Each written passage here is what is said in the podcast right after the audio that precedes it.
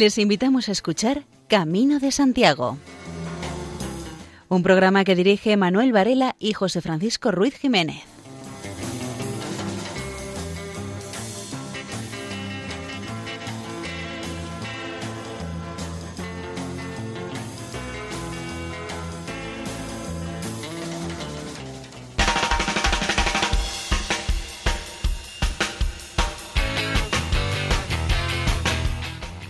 Queridos oyentes, les damos la bienvenida a una nueva edición del programa Camino de Santiago en la sintonía amiga de Radio María.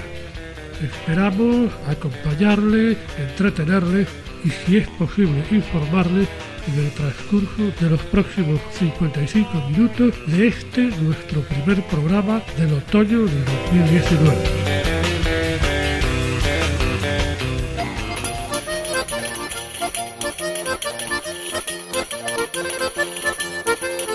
En nuestro programa de hoy les ofreceremos nuestras secciones habituales, noticias jacobeas, no podía faltar la música. Escucharemos al padre Miguel Ángel Álvarez, de párroco de Afonsagrada, conversando con peregrinos a su paso por esta localidad y nos ocuparemos también del servicio que prestan al Camino de Santiago los voluntarios ignacianos. Y sin mayor dilación, entramos en materia.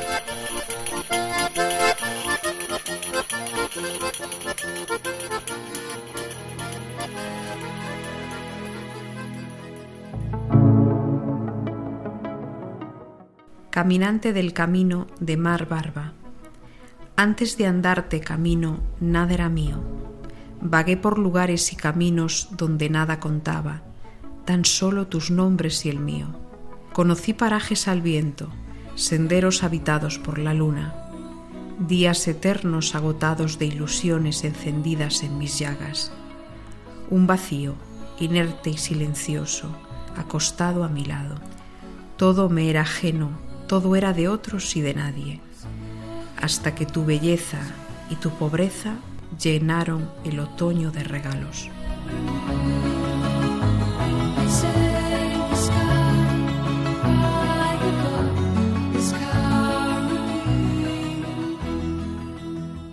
Cada uno encuentra en el camino su propio milagro. El camino en sí es un milagro, que en esta sociedad tan materialista, que para muchos su Dios es el dinero y el poder, que muchos colguemos en nuestras espaldas cuatro cosas, cojamos un medio de transporte que nos deje en un punto del camino sin importarnos el tiempo, empezamos a caminar, hasta llegar al final de esa senda que nos lleva hasta uno de los sitios más grandes de la religión católica. Así, paso a paso, uno se va encontrando consigo mismo, cada vez te encuentras mejor, aprovechas el tiempo. Los kilómetros cada vez pesan menos en nuestras piernas. La moral va subiendo poco a poco. Los días van pasando, tú vas cambiando, reflexionas, te preguntas muchas cosas, poco a poco vas cambiando tu forma de ver esta vida tan materialista. Vas encontrando dentro de ti esas cosas que muchas veces te lo has planteado, pero nunca has llegado al final. Tu corazón, que anteriormente estaba dentro de una gran coraza de hielo, está poco a poco, se va derritiendo, empieza a calentarse. Vas demostrando a ti mismo cómo puedes llegar al corazón de los demás, para que puedas con tus actos demostrar que el camino ha operado en ti ese milagro, que tú sin saberlo estás dando ejemplo a los demás. Que esa pequeña semilla que se ha depositado dentro de ti ha germinado y ha dado su fruto. La sonrisa ha vuelto a tu rostro, que hacía tiempo que no la tenías. Tu forma de hablar y de actuar ha cambiado. Has aprendido enseñanzas de otras personas que sin saberlo te han estado ayudando para que tú encuentres ese camino que al final va a ser ese milagro, que tú, sin saberlo, lo has estado buscando, desde que has salido de tu casa para completar esa ruta tan bella que nos han dejado nuestros antecesores para que llegue a nosotros en todo su esplendor. Cuando al final has completado los objetivos, cuando regreses a tu casa, algo ha cambiado dentro de ti. Has pasado una prueba para algunos muy dura y para otros no tanto. Alguna huella ha dejado dentro de ti. A partir de ahora nada va a ser igual. Siempre estás superado para bien y sobre todo ese cambio lo van a notar tus amigos.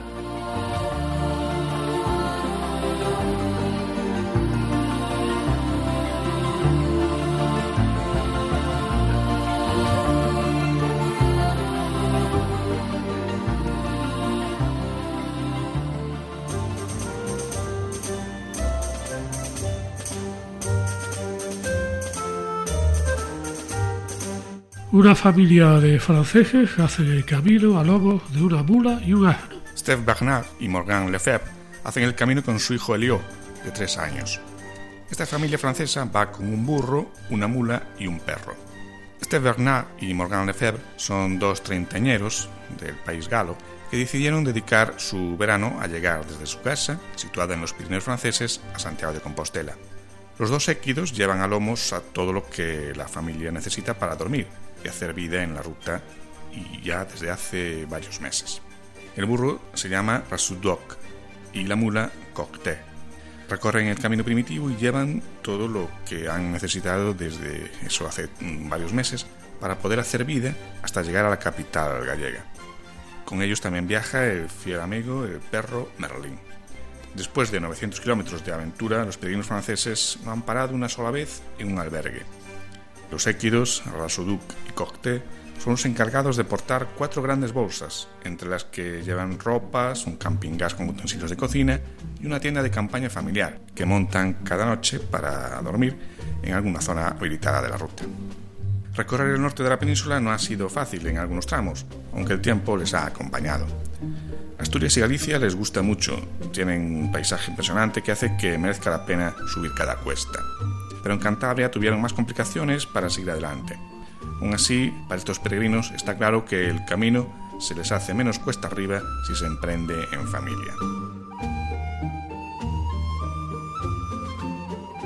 Los miles de peregrinos que cada año atraviesan la provincia lucense pasan por varios puntos negros debido a la falta de señalización, carencia de pasos de peatones y de bandas sonoras en los carriles de circulación. Con el objetivo de velar por la seguridad de los caminantes, la Asociación de Amigos del Camino de Santiago de la provincia de Lugo realizó hace unos años una auditoría para poner negro sobre blanco todas las debilidades y los puntos fuertes en los más de 400 kilómetros de la ruta jacobea que cruzan la provincia.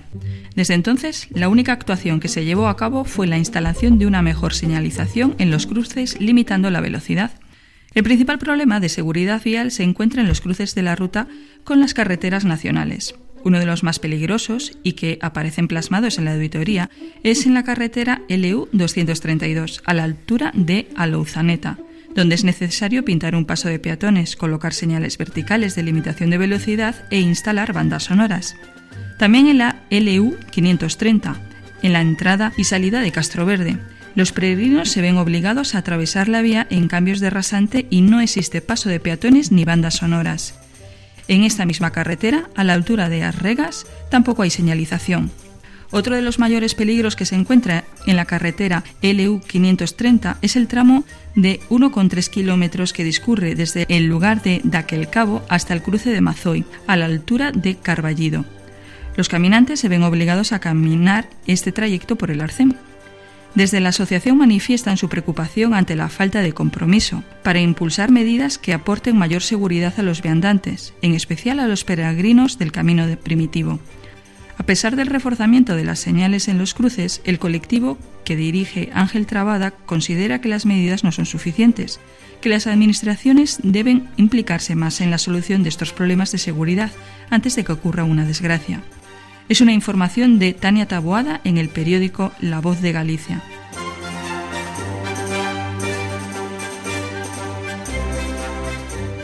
Amigos Vía de la Plata limpian tramos olvidados del camino a su paso por la provincia de Ourense. Algunos tramos de la Vía de la Plata, del Camino de Santiago, a su paso por la provincia de Ourense, siguen siendo víctimas del abandono y necesitan del esfuerzo de voluntarios para continuar dando buen servicio a los peregrinos. La Asociación Amigos Vía de la Plata, Camino Mozárabe, sigue intentando que de cara al año santo 2021 se reconozcan las variantes de la Costiña de Canedo para llegar a Cea. Actualmente solo se contempla realizar este tramo a través del Camino Real por Cudeiro y la etapa Cea-Dozón por Oseira. La falta de reconocimiento de estas dos variantes, una reclamación histórica de este colectivo, pasa factura al estado de estos caminos y obliga a sus voluntarios a acometer limpiezas periódicas para evitar que las señales, colocadas en esos tramos precisamente por la propia asociación, debido a que no están reconocidas, y sean las señales, digamos, absorbidas por la maleza y provoquen que los peregrinos se pierdan.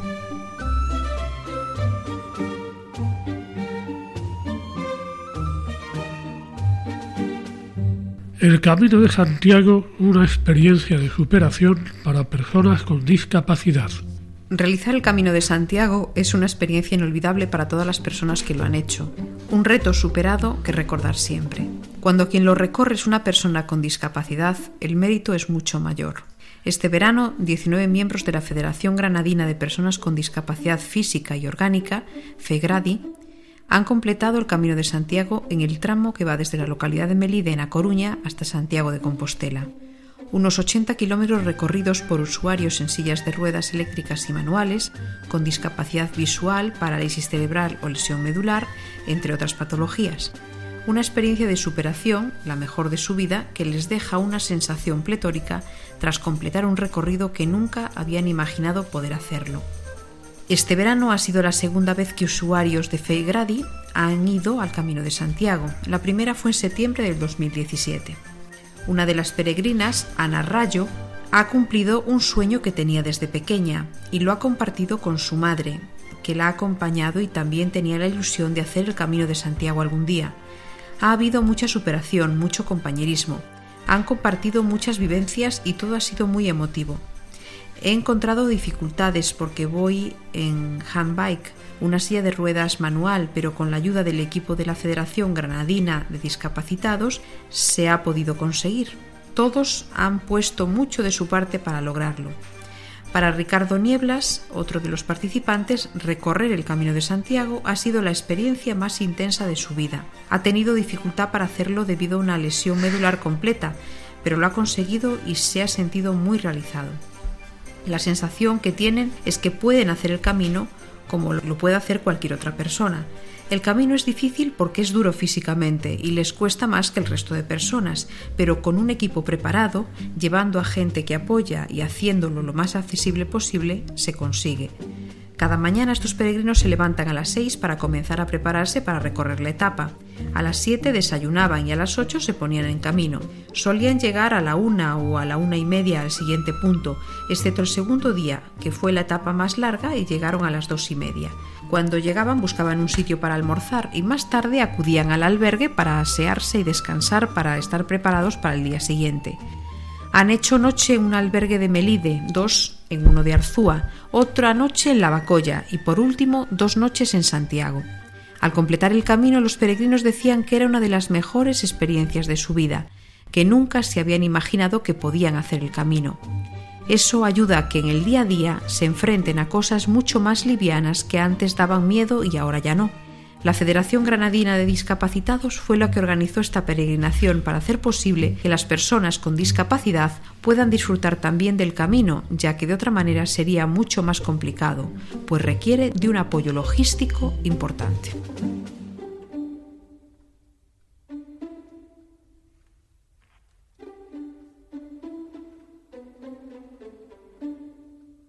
Ferrol se consolida como el quinto lugar de inicio del Camino de Santiago. En el primer semestre de este año ya se contabilizaban un millar de peregrinos más que en el mismo periodo de 2018. Estamos hablando del Camino Inglés, que por las cifras que hay, resulta que duplicó el número de peregrinos en los últimos cinco años. Y todo indica que en este 2019 superará de nuevo su propio registro. Según los datos que maneja la Oficina del Peregrino, en el primer semestre, que son precisamente los meses de menor afluencia, completaron el itinerario jacobeo que tiene en Ferrol su punto de inicio un total de 5.686 personas. Son mil más que en el año anterior, año que ya había marcado un hito en las estadísticas del camino inglés. Con un incremento de casi 2.000 peregrinos cada año en los últimos tres, la ciudad naval se consolida en el quinto lugar del listado de las poblaciones elegidas para hacer el Camino de Santiago, por delante de localidades ubicadas en el caudaloso camino francés como Cebreiro o León y solo superada por Sarria, Saint-Jean-Pied-de-Port, Porto y Tuy. Aunque con unas cifras mucho más modestas, en el año 2018 fueron 479 los peregrinos, Neder también es uno de los puntos de partida para la peregrinación. Es en ese municipio donde se encuentra uno de los dos únicos albergues públicos de la comarca, junto con el de Ponte de Ume, y dobla en número a las personas que inician la ruta en A Coruña, otra vertiente reconocida como punto de partida del trazado inglés.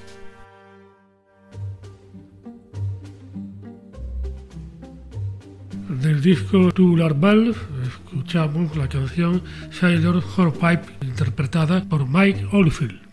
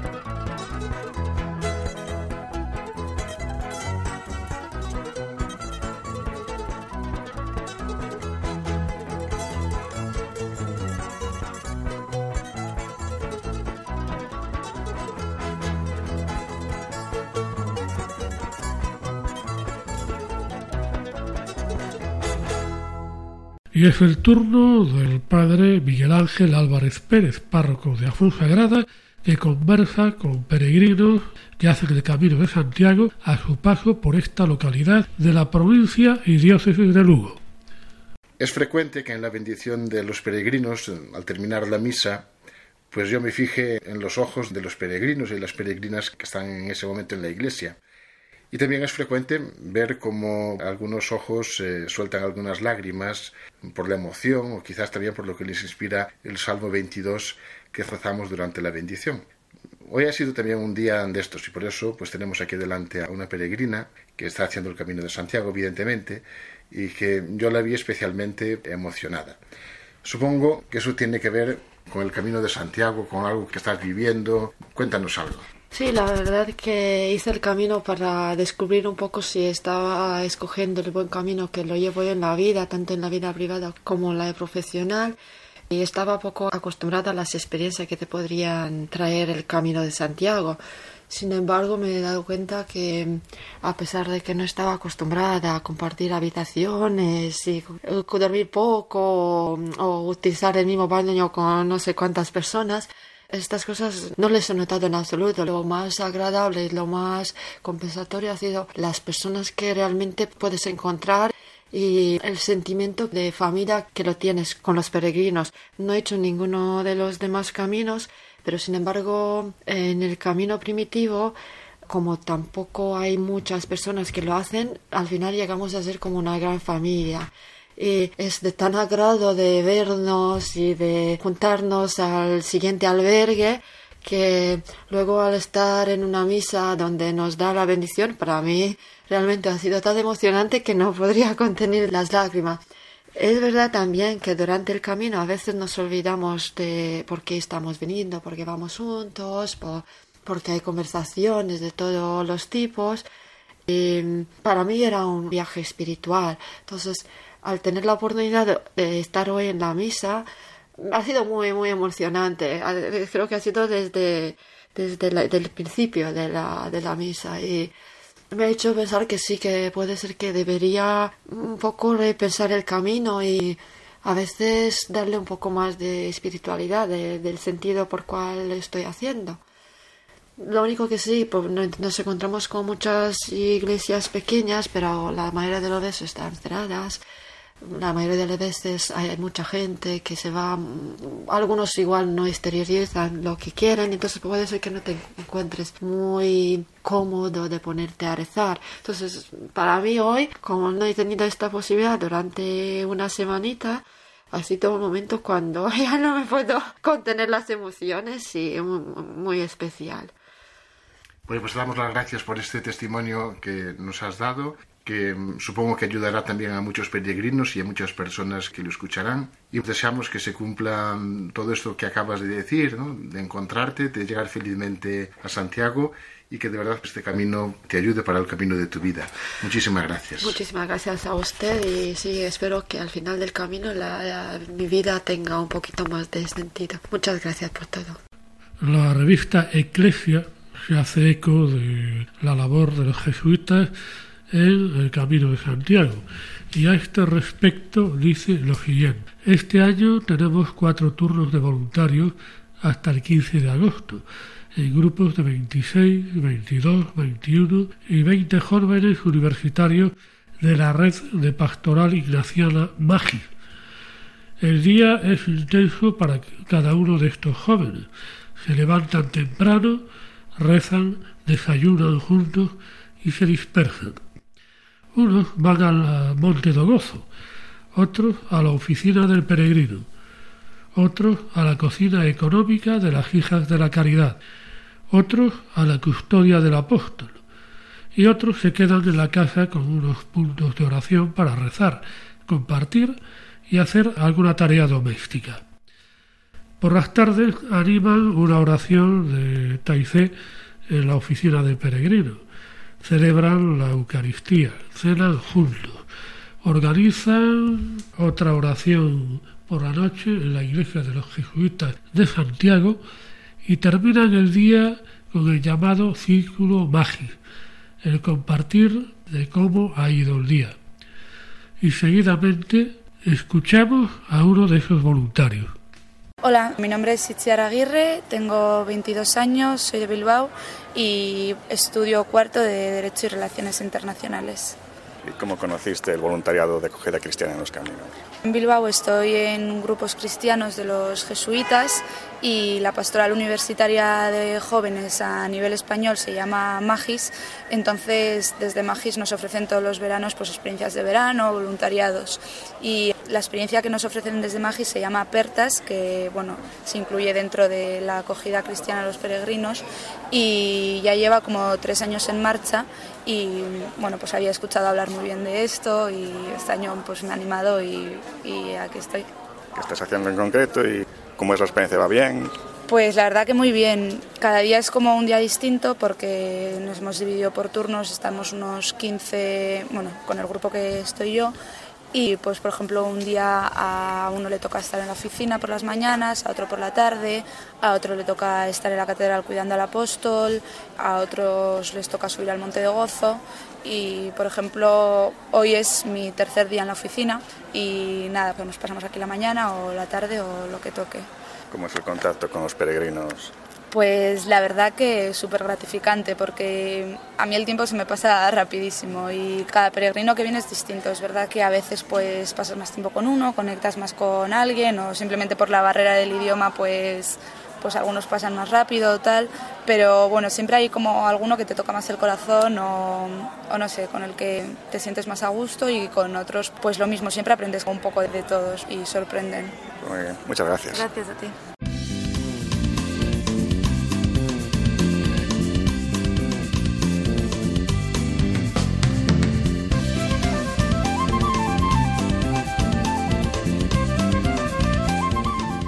Peregrinos que han acabado estos últimos veranos el Camino de Santiago se han encontrado por los alrededores de la Catedral de Santiago con jóvenes voluntarios en camiseta verde y que llevaban un lema sugestivo, Piedras Vivas.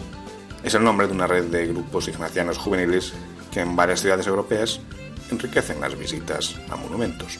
En Santiago, Piedras Vivas ha explicado a los peregrinos la historia y el símbolo del lugar donde se encuentran. Por eso los peregrinos han podido abrazar al apóstol y venerar sus reliquias sabiendo bien lo que significa en nuestra fe la comunión de los santos y la sacralidad del cuerpo. Escucharemos a varios organizadores y participantes en esta acción de Piedras Vivas, empezando por la coordinadora, Carolina. Hola, yo soy Carolina, soy la coordinadora de la comunidad de aquí de Piedras Vivas, Santiago, y también soy la coordinadora del campo internacional, ¿no? La gente que viene de, todas partes de Europa estos días en el campo internacional se forma sobre arte, historia, espiritualidad de nuestra Catedral de Santiago y después de esos días de formación lo que hacemos es un servicio de evangelización. Entonces estamos tanto en la fachada de azabacherías como de platerías ofreciendo a turistas y peregrinos visitas alrededor de la catedral de manera gratuita. Gratuita porque pues, dice Jesús en el Evangelio, ¿no? Dad gratis lo que gratis habéis recibido, ¿no? Entonces hemos recibido el don de la fe y para nosotros no hay nada mejor que comunicar ese don de la fe.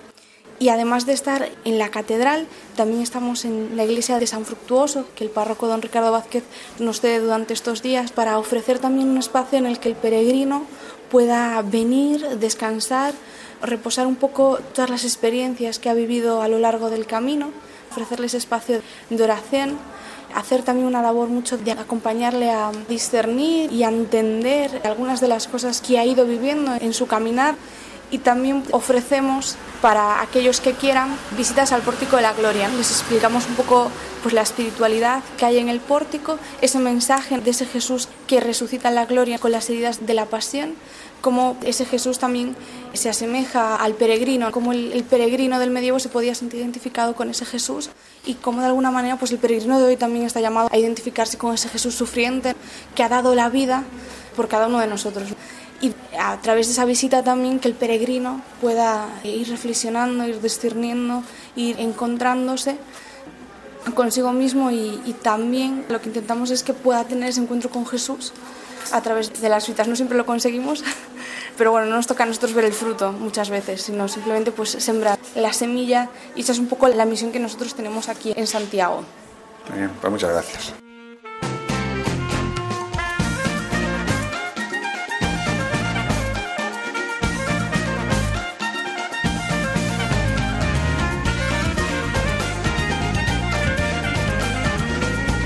En la iglesia de San Fructuoso, que en Galicia los oyentes la conocerán porque aquí se transmite la misa dominical. Y tenemos delante una voluntaria de Piedras Vivas que se llama Sara. Y vengo del País Vasco y es la primera vez que estoy aquí con la comunidad de Piedras Vivas. Y la verdad es que está siendo una experiencia muy enriquecedora. En primer lugar, porque me ha permitido conocer muchísimos aspectos sobre la religión y sobre la Biblia más concretamente, y evidentemente sobre la catedral que no conocía. Y entonces, bueno, pues en primer lugar mm, me ha aportado muchísimo ¿no? en ese sentido. Y luego, en segundo lugar, pues formar parte de esta pequeña comunidad tan internacional y que a la vez hace parte de la iglesia, ¿no? pues es muy interesante también. Y sobre todo resaltar que somos jóvenes. Y yo en el País Vasco la verdad es que encuentro muchísimas dificultades para encontrarme con otros católicos que también pues comparten la misma fe, ¿no? Y a pesar de todas las dificultades y de todas las dudas que podamos tener como seres humanos, pues Echo de menos ese lugar de encuentro, que lo encuentro y que lo, he podido vivir aquí y compartir estos días pues, con esta gente joven como yo. ¿Tu labor en concreto cuál es? Nuestra labor principalmente es transmitir el mensaje de Dios a través de la Catedral de Santiago, ¿no? transmitir la fe cristiana pues a través de la catedral. ¿Qué pasa? Que muchísima gente que llega a Santiago, tanto peregrinos como turistas, no saben quién era Santiago. Y entonces mi objetivo es ese, ¿no? informarles sobre quién era Santiago, por qué es tan importante en la historia de la religión y también hablar mucho del tema de la peregrinación, ¿no? qué es lo que supone la peregrinación, no solamente a nivel religioso e histórico, sino también a nivel personal.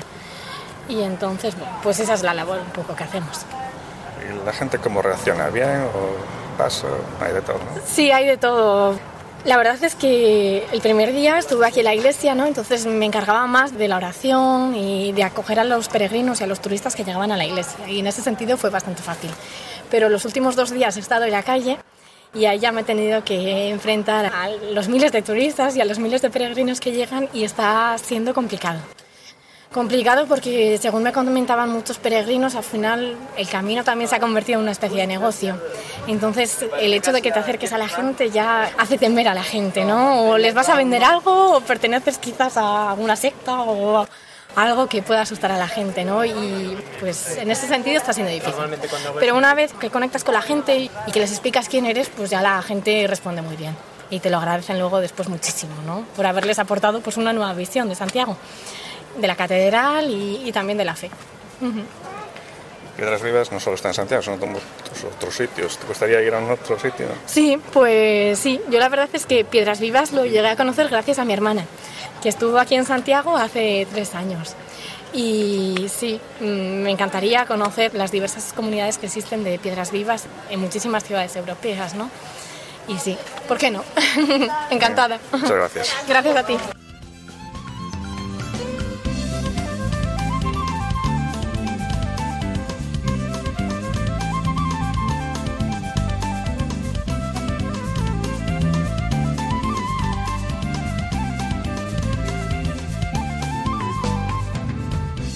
Están escuchando Camino de Santiago en Radio María. En la fundación de Piedras Vivas está el jesuita Jean-Paul Hernández, que se encarga en Santiago de Compostela de la formación de los voluntarios.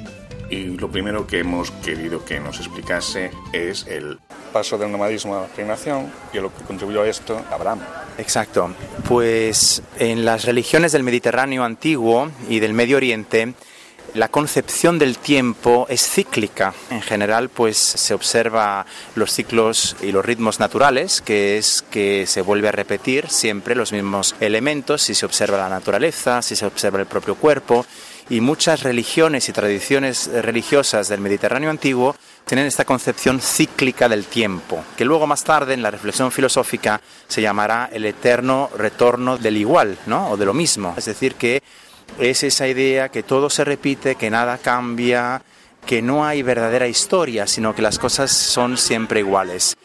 En la tradición bíblica tenemos una gran novedad en el capítulo 12 del Génesis, en que el relato nos cuenta de un personaje que se llama Abraham y que a un cierto momento oye una llamada a salir de su circularidad. Es decir, podemos imaginar que Abraham antes del capítulo 12 era un nómade que iba a sus tres o cuatro oasis que él conocía y que se repetían y que él iba dando de comer a sus animales, pero eran siempre los mismos lugares y su vida pues se parecía a eso, a un círculo cerrado que se repetía siempre igual, pero a un cierto momento con esta llamada sale de esta repetición eh, de lo mismo, sale de esta circularidad y empieza por la primera vez lo específico de la temporalidad bíblica, que es la temporalidad lineal.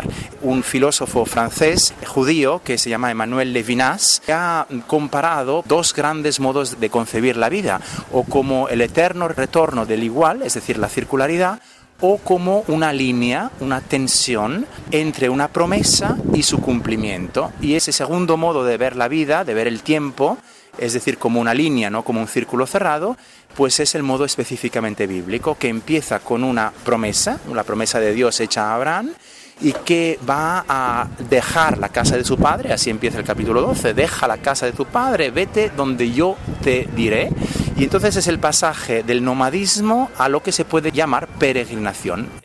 Eh, Abraham es el primer peregrino en el sentido que es el primero que sabe ya dónde va a llegar, aunque nunca ha estado ahí donde va a llegar. Es decir, lo sabe solamente por una palabra, por una promesa.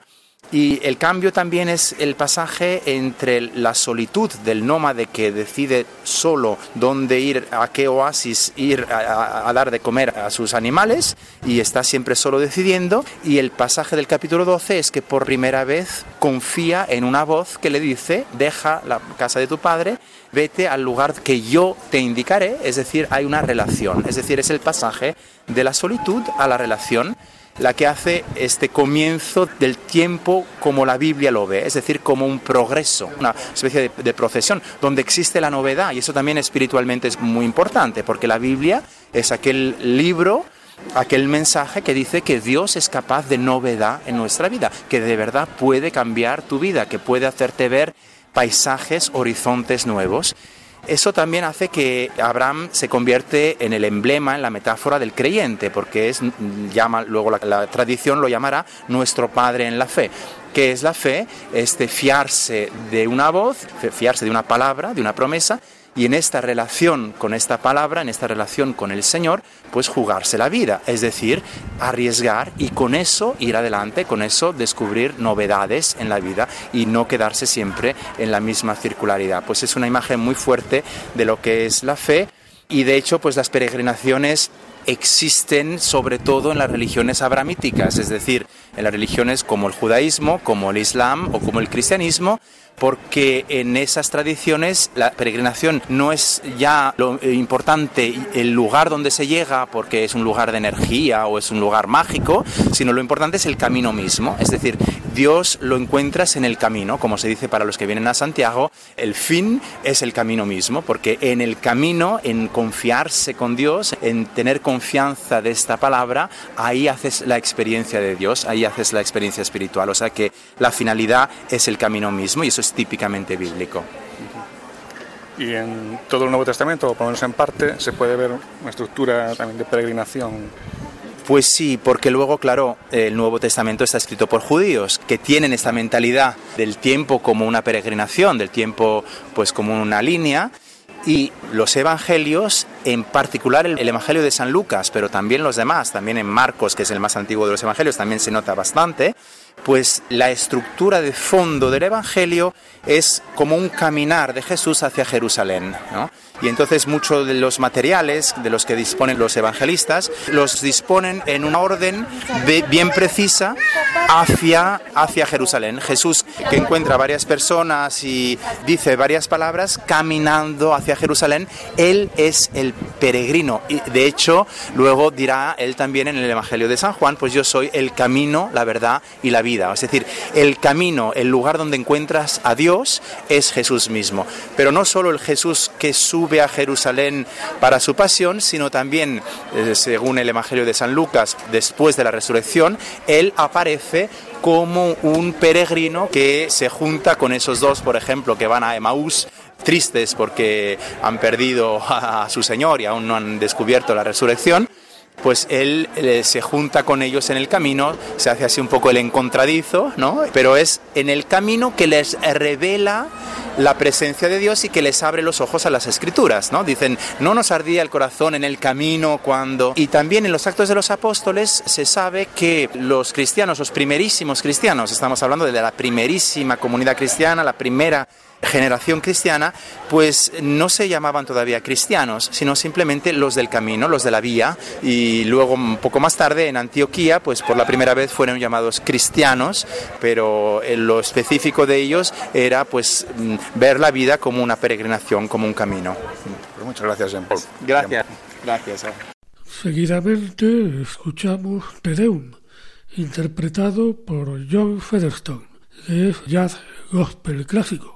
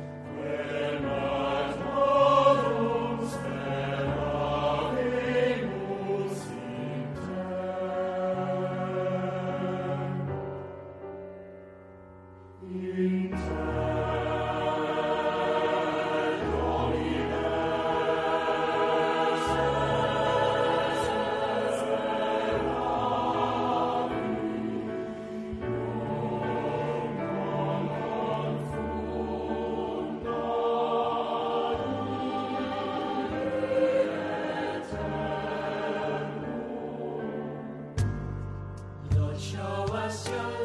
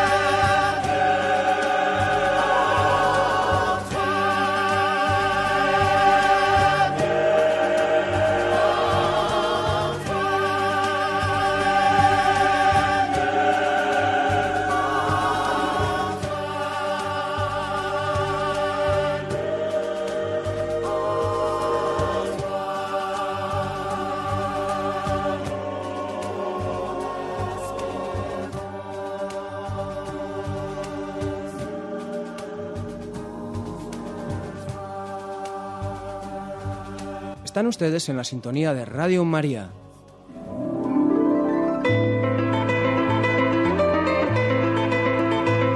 Y llegamos a la sección Páginas del Camino, en la cual María José López nos hablará hoy del libro Peregrino a Santiago, Viaje al fin del mundo, de Manuel Mandianes Castro. La recomendación literaria de la semana de hoy es el libro Peregrino a Santiago, Viaje al fin del mundo, de Manuel Mandianes Castro. Este escritor nace en el pueblecito orensano de Loureses, al que le dedica en señal de agradecimiento uno de sus primeros estudios en el año 83. Es además un reconocido antropólogo, doctor en teología y atesora extensos y profundos conocimientos en el ámbito de la ciencia. No en vano ha sido director del Departamento de Antropología del Instituto de Estudios Sociales Avanzados del CSIC de Barcelona. Muchas son las publicaciones, libros y conferencias impartidas, pero no debe soslayarse la preocupación de este escritor por la condición humana que le acerca al análisis de los emigrantes en España. Es también por ello un personaje que ha levantado polémicas y congregado por igual amigos y detractores en el transcurso de su vida. No se tiene nada claro, ni se deduce por la lectura del libro, si realiza el Camino de Santiago como peregrino, pero en cualquier caso, el fruto de su indagación en este campo es la publicación Peregrino a Santiago, Viaje al fin del mundo en 1993. Se divide este libro en tres partes bien delimitadas. La primera, el peregrino, el camino y Santiago. Después de explicar el sentido religioso del camino, entendido como la búsqueda de Dios en la naturaleza, en los demás y en la conciencia individual, sin desechar el sentido de que cada uno decida en cada caso, cala el autor en el relato de los hechos que rodean al peregrino una vez ha decidido comenzar la aventura del viaje, así como otros relativos al derecho de gentes que asiste y protege los derechos de los peregrinos. La parte dedicada a Santiago es una visión crítica a la vez que erudita, que revela las dotes de un buen antropólogo, de la construcción que ha hecho de la historia de la figura del apóstol Santiago. Así, por ejemplo, sostiene que la dimensión del Santiago Matamoros, al que se ha querido ver como decapitaba a cientos de moros en muchas batallas al lomo de un caballo blanco, es la reproducción de la leyenda de Castor y Pollux, que intervienen a favor de los romanos cabalgando dos caballos es también la encarnación de Roldán y del Cid, símbolos de la lucha contra el Islam. La crónica propiamente ocupa la segunda parte, titulada El Camino. La distribuye en trece etapas, siguiendo las establecidas en el Códice Calixtino, y un breve prólogo que recuerda las razones que motivan al peregrino para emprender la aventura del viaje. El escritor hace relación de los topónimos que jalonan el Camino de Santiago y comenta los monumentos civiles y religiosos de cada lugar. Resulta encomiable el detalle descrito de las obras arquitectónicas, puentes, iglesias, catedrales, monasterios, hospitales, sobre todo por tratarse de un libro primerizo y pionero en este tema. Junto con este carácter descriptivo, el relato abunda también en reseñas históricas que contextualizan positivamente los pagos del camino. Debe subrayarse, por otro lado, la copiosa bibliografía que maneja este autor como estudioso antropólogo y experto teólogo. Sin duda, la relación detallada de esta documentación resulta muy provechosa para el estudioso e incluso para el indocto que aspira a conocer la realidad del camino jacobeo. Es un libro de estilo ágil, suelto y nada plumbeo que sabe desembarazarse de lo innecesario y retórico para tratar los temas con sencillez y sobriedad en beneficio de la claridad expositiva. Por otro lado, la profunda formación humanística de Manuel Mandianes condiciona que la voz narrativa busque la transparencia por encima de cualquier otro vicio oscurantista. Es el destino de los autores clásicos.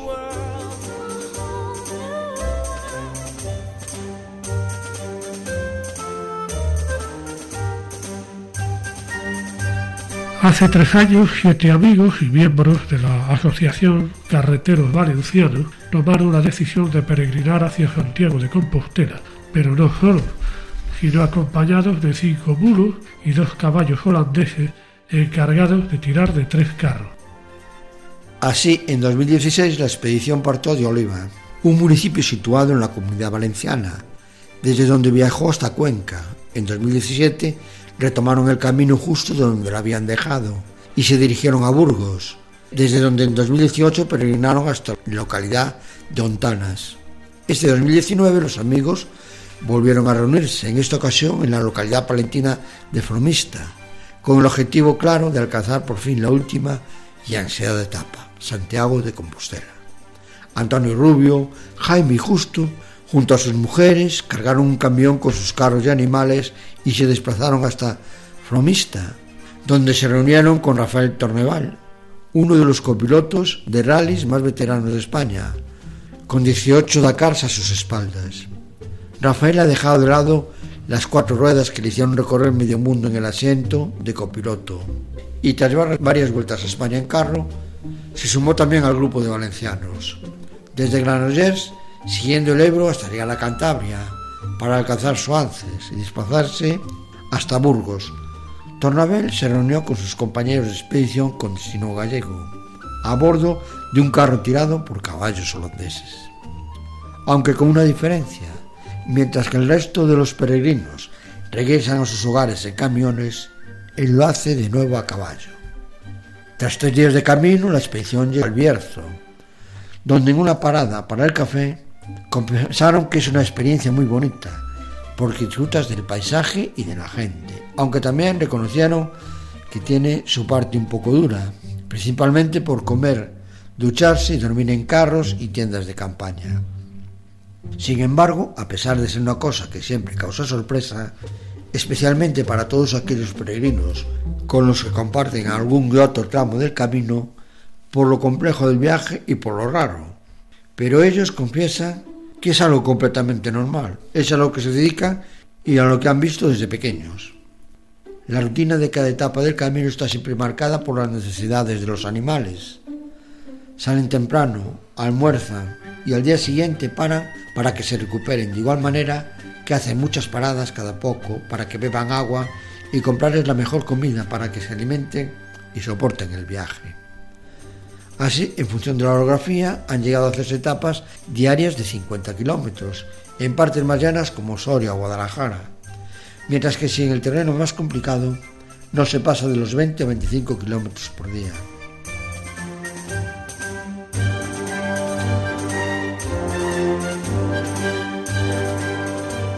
Astorga se ofrece como sede de un evento para definir las estrategias en la ruta jacobea de cara al año santo 2021. El alcalde de Astorga, Juan José Alonso, se ha ofrecido a acoger a lo largo del año 2020 un evento que sirva para difundir las estrategias de los diferentes ayuntamientos adscritos a la Asociación de Municipios del Camino de Santiago, de cara a la celebración del Año Santo 2021. Alonso se mostró dispuesto a que la capital maragata sea sede de reuniones importantes de la asociación. Al respecto, Alonso es uno de los 13 miembros de la junta directiva del colectivo, que aglutina ya a 99 municipios de la ruta jacobea y es también vocal de, Castilla y León dentro de la asociación. El regidor apostó por mantener un papel activo de la ciudad dentro del colectivo. Astorga fue siempre un enclave importante por aportar buena parte de los peregrinos que vienen desde el sur, desde la Vía de la Plata y por sus numerosos hospitales para peregrinos. Astorga es sede del Foro de Empresas de la Asociación de Municipios del Camino de Santiago, un ente nacido para vertebrar la colaboración entre el sector público y el privado, con el objetivo de aumentar la proyección internacional del Camino de Santiago.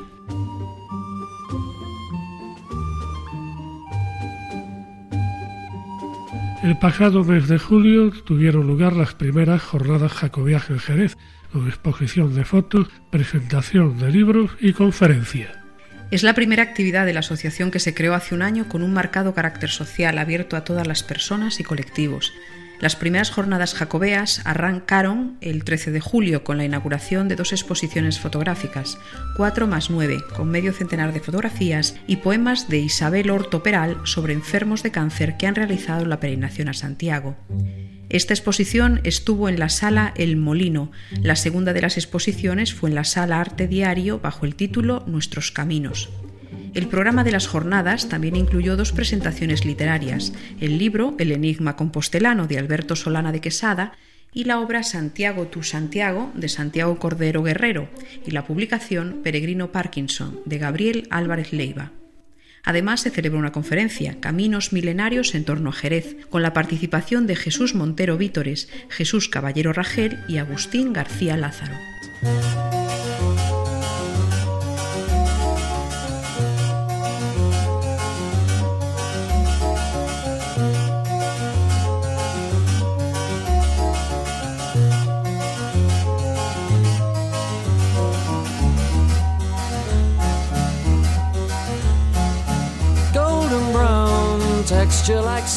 Y llegamos al final de nuestro programa de hoy. Les esperamos dentro de dos semanas. Después de haber acompañado a estas personas que iban con carro de caballos, pensar en lo que hacían hace siglos. El camino me recuerda que cuántos divinos años esta gente peregrinó a Santiago. Que tengáis una buena noche. Para cualquier consulta o sugerencia pueden dirigirse al correo electrónico camino de Santiago Nos disponemos a realizar una nueva y dura etapa que esta vez discurrirá entre las localidades de Abu Dhabi y Cartagena de India. Hasta dentro de dos semanas, buenas noches y feliz andadura.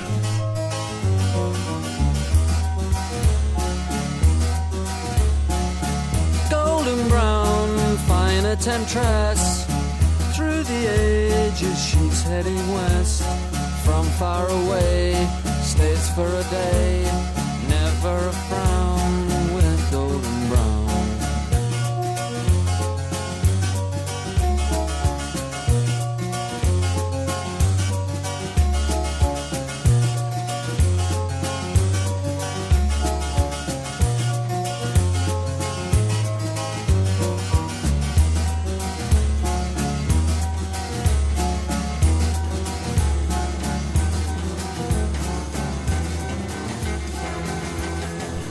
escuchado en Radio María Camino de Santiago, dirigido por Manuel Varela y José Francisco Ruiz Jiménez.